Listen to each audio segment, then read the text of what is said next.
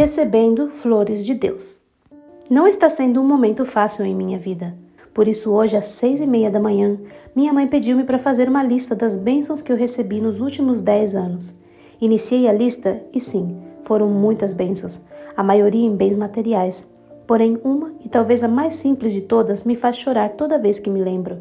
Foi o dia em que Deus me enviou flores. Tinha 20 anos. Nascida e criada na igreja, cantava e participava dos trabalhos da igreja.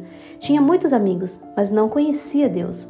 Nunca havia passado por uma experiência com ele. Comecei a namorar um jovem que não era da mesma fé, mas me sentia bem com ele. Namorá-lo foi uma experiência maravilhosa, até que um dia, sem explicação, tudo acabou de forma abrupta. Sofri demais. Senti-me usada, perdi a alegria de viver, Isolei-me e comecei a ter pensamentos suicidas.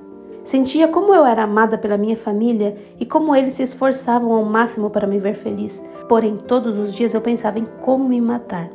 Certo dia teve um evento na cidade pela passagem do Dia da Mulher, e depois de muita insistência da minha família, eu fui. Meu corpo estava ali, mas minha cabeça não.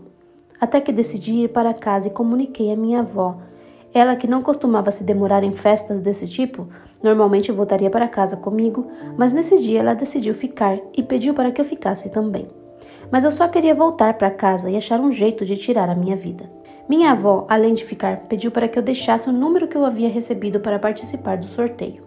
Entreguei-o sem a mínima expectativa de ganhar algo. Afinal, eu não sou de ganhar prêmio em sorteios, não era até aquele dia. Voltei para casa, entrei no quarto e chorei bastante. Fiquei ali por um tempo, planejando como iria fazer para dar um fim àquela angústia.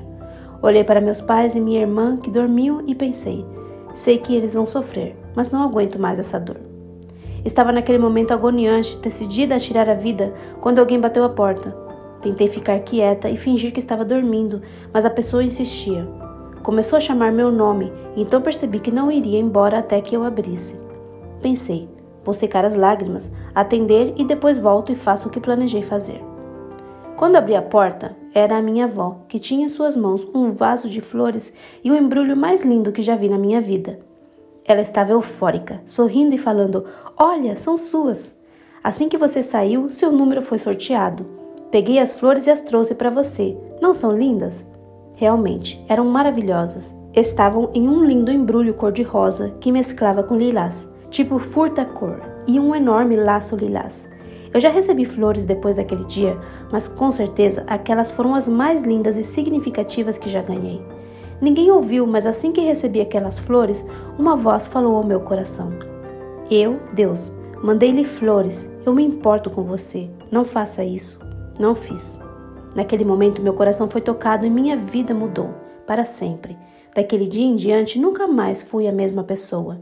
Fiz a melhor experiência da vida que foi conhecer Deus, aquele que me ama e se preocupa comigo, mesmo quando eu estava distante dele. Nunca me abandonou e ainda me enviou flores.